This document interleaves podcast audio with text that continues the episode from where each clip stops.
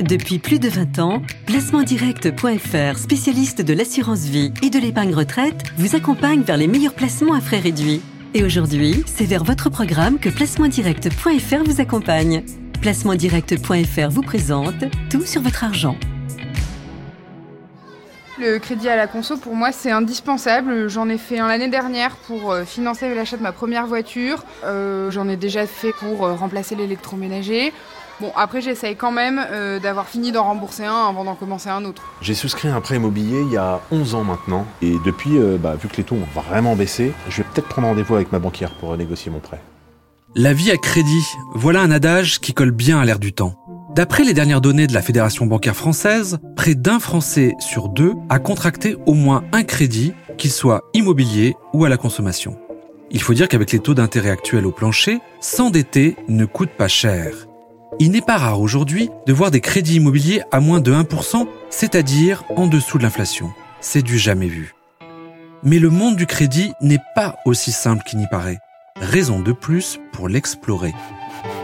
Qu'il soit IMO ou conso, on vous dit tout aujourd'hui sur le crédit, dans Tout sur votre argent, le podcast qui parle cash. Quelle est la différence entre un crédit personnel, un crédit affecté et un crédit renouvelable? Comment bien négocier son prêt? Quand réaliser un rachat de crédit? Comment réduire le coût de l'assurance emprunteur? Je m'appelle Jean-Philippe Dubosc et ces questions, je les ai soumises à Christelle Molin-Mabille, présidente de la CNCEF Crédit, la Chambre nationale des conseils experts financiers en crédit. Christelle Molin-Mabille, bonjour. Bonjour. Quel est le principe d'un crédit et quelles sont les différentes familles de crédit? Alors, tout d'abord, c'est une opération par laquelle un établissement bancaire met à la disposition d'un client une somme d'argent et qu'il va signer un contrat qui va déterminer les termes en fait du remboursement, tout simplement.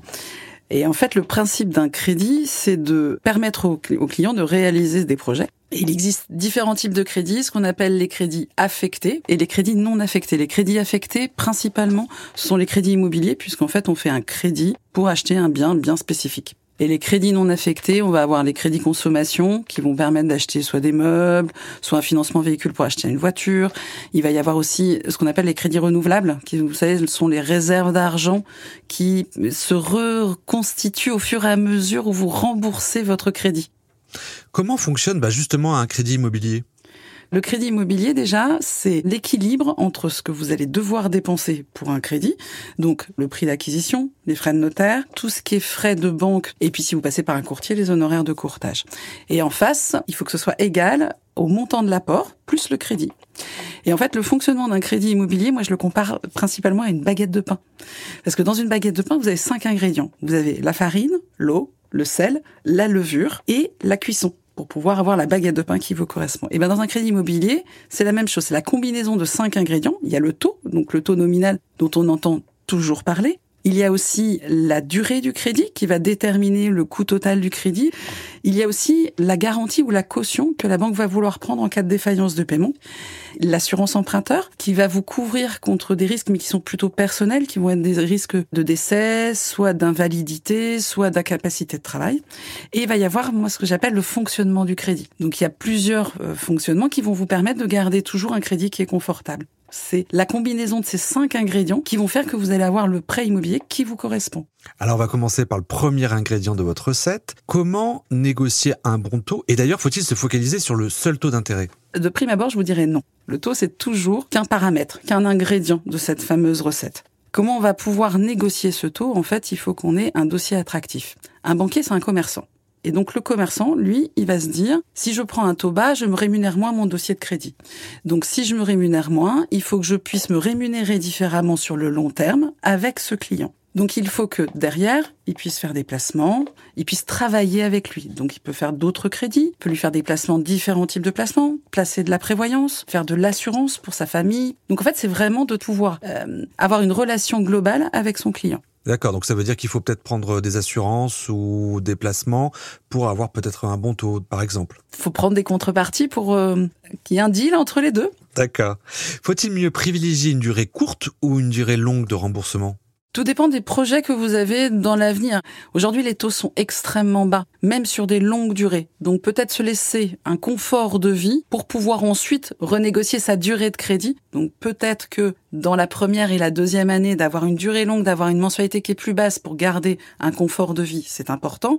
Et puis après, bah, vous pouvez moduler soit à la hausse, soit à la baisse en fonction de votre projet.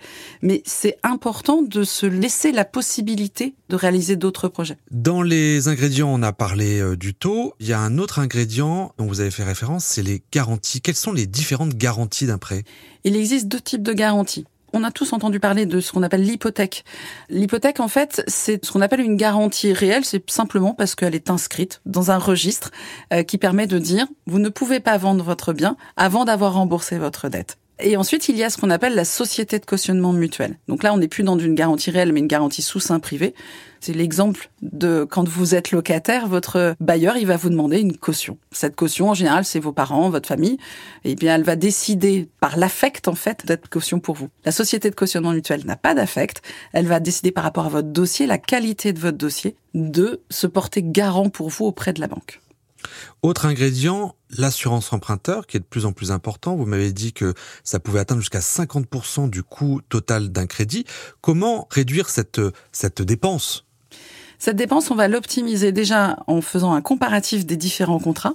Il existe des contrats groupes, donc c'est ceux qui sont proposés par la banque, et des contrats individuels qui sont proposés par les autres compagnies d'assurance. Et le contrat individuel, c'est du profilage. On va prendre votre âge, votre profession, votre montant. On va tout peaufiner pour avoir le prix le plus ajusté à votre contrat euh, souhaité il faut comparer les garanties, il faut comparer les quotités, optimiser les quotités. On n'est pas obligé de se surassurer. La banque, elle demande à ce que le crédit soit assuré à 100%.